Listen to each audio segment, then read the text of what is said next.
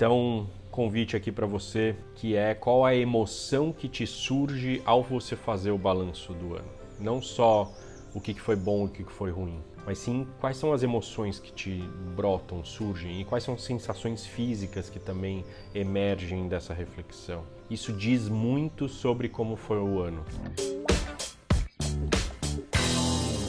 E o tema do Café com Edu de hoje é qual a emoção que resume o seu ano. Eu estou aqui no, na Quinta do Pé Amarelo e esse é um momento de reflexão, né? De balanço do ano, de como é que foi meu ano. Aliás, eu estou me certificando naquele famoso curso que eu faço nos Estados Unidos de liderança generativa.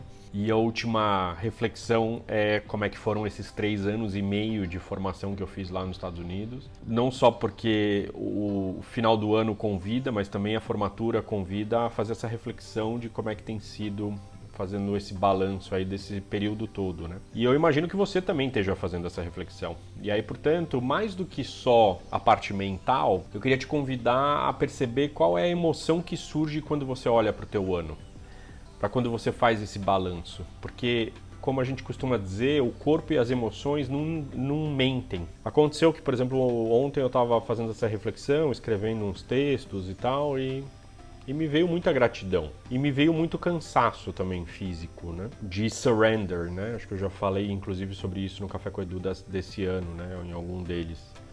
De me render. Essa é um pouco a sensação, sabe? De rendição ao fluxo, ao processo. Foi um ano intensíssimo. Sei lá se existe essa palavra. E com altos e baixos, como é a vida, né? Cheio de breakdowns. Agora me veio muita gratidão. Muita gratidão por tudo que eu venho desenhando como uma boa vida. What is a good life for me? Eu estar tá aqui, por exemplo, ó, é um grande símbolo disso. Pôr a, o pé na, na grama, sentir a terra, a gente está com a família aqui, minha filha está vindo, o amor. É isso que importa, né? É muito legal essa reflexão, qual a emoção que te surge ao fazer o balanço do ano.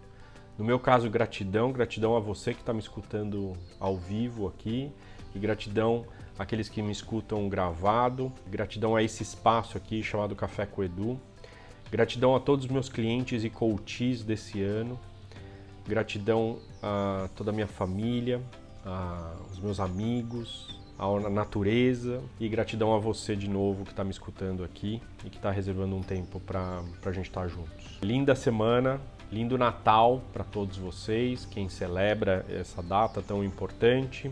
Eu celebro e me despeço porque eu vou dar uma pausa aqui no Café com Edu volto só no início de janeiro para continuar as nossas reflexões, nossos aprendizados. Muita gratidão de novo, um beijo enorme e Feliz Natal e Feliz Ano Novo.